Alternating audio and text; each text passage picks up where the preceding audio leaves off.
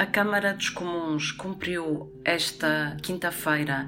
a última etapa que lhe competia para poder concretizar o Brexit no próximo dia 31 de janeiro. Eh, foi votada eh, após a chamada terceira leitura, isto é, após a avaliação na especialidade da eh, complexa legislação que regulamenta o acordo de saída do Reino Unido da União Europeia 330 votos a favor, 231 votos contra. Esse acordo uh, já tinha sido uh, aprovado imediatamente após a sua assinatura entre uh, Londres e, e, Bruxelas no mês de outubro, mas enfim, depois, por falta de tempo e por pressão política, o processo legislativo foi suspenso, deu origem à convocação das eleições antecipadas por parte do Primeiro-Ministro uh, Boris Johnson para ultrapassar o bloqueio do Parlamento Britânico na altura, com um equilíbrio de forças muito próximo entre partidários do Brexit e uh, partidários da permanência. E, portanto, agora o impasse foi vencido, todas as dúvidas relativamente uh, ao, ao, divórcio foram uh, ultrapassadas e o processo terminará agora com a ratificação do acordo de saída pelo Parlamento Europeu numa votação que está eh, agendada para dia 29 de janeiro. Hoje ouvimos a Rita Cisa, correspondente do Público em Bruxelas, para percebermos o que vai acontecer depois do dia 31 de janeiro, data prevista para o Brexit. Agora que termina esta primeira fase do divórcio, a União Europeia e o Reino Unido podem começar a discutir ainda numa fase preparatória, o modelo com o qual vão prosseguir as suas negociações, já desta uh, feita para uh, estabelecerem a sua parceria futura. Uh, durante o mês de fevereiro estão previstos uma série de workshops em que ambas as partes vão discutir como é que pretendem que essas negociações decorram. E o objetivo é que seja possível estabelecer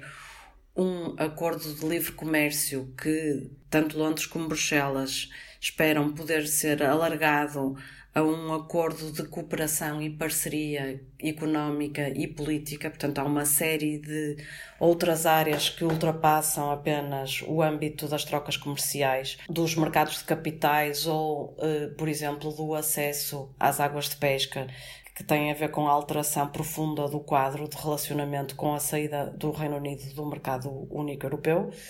Portanto, esse processo que eh, já decorrerá com o Reino Unido como um país terceiro, ou seja, um país à margem das regras eh,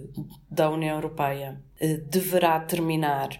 por indicação do Primeiro-Ministro Boris Johnson antes de dezembro de 2020 o primeiro-ministro britânico já uh, tem insistido muito que não tem intenção de uh, prolongar o período de transição durante o qual estão previstas decorrer estas negociações e, portanto, a dificuldade aqui será terminar essas negociações uh, durante o prazo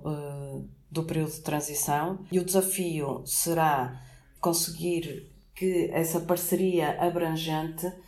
possa ficar desenhada para além de um acordo comercial. Não há, por enquanto, indicações muito precisas, nem da parte de Londres, nem da parte de Bruxelas, de quais poderão ser os termos desse acordo comercial. O que se sabe é que Londres poderá mesmo apostar numa divergência quase total das regras europeias e, portanto, isso dificultará a negociação e introduzirá um nível de complexidade para a negociação que já fez com que Bruxelas tenha eh, manifestado sérias eh, dúvidas quanto à possibilidade de fechar esse acordo até ao final do ano.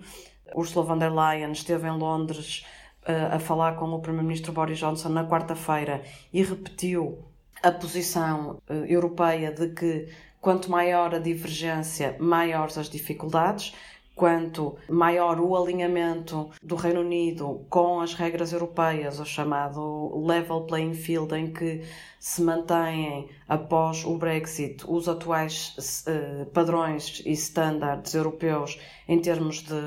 legislação laboral, ambiental, eh, fiscal, etc. Portanto, para que as condições de concorrência possam ser exatamente as mesmas,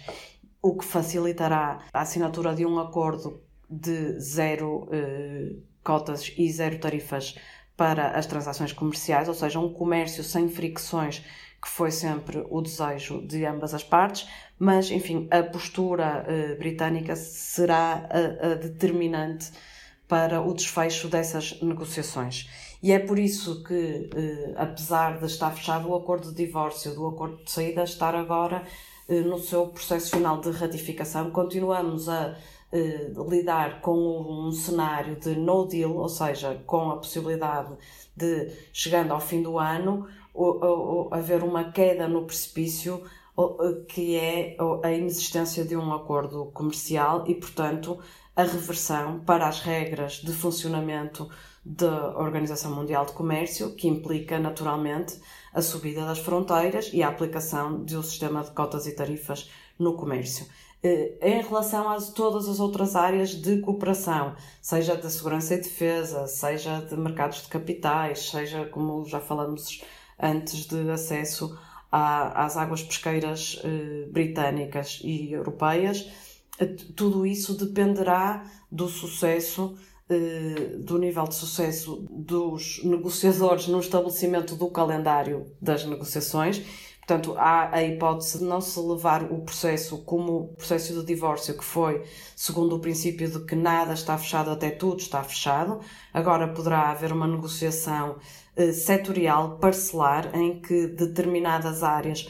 podem avançar com pequenos acordos ad hoc quando não está uh, em, em causa o quadro do acordo de livre comércio. Portanto, veremos, tudo isso uh, vai ser fixado agora durante o mês de fevereiro e depois as negociações formais, depois de estarem aprovados os mandatos negociais, quer do governo britânico, quer uh, pelos líderes do Conselho Europeu ao negociador uh, Michel Barnier, uh, as negociações abrem uh, em março e pronto, e a partir daí, enfim, cruzam-se os dedos e espera-se que tudo possa ficar acertado até ao fim do ano. E do P24 é tudo por hoje. Resta-me desejar-lhe um bom fim de semana. O público fica no ouvido.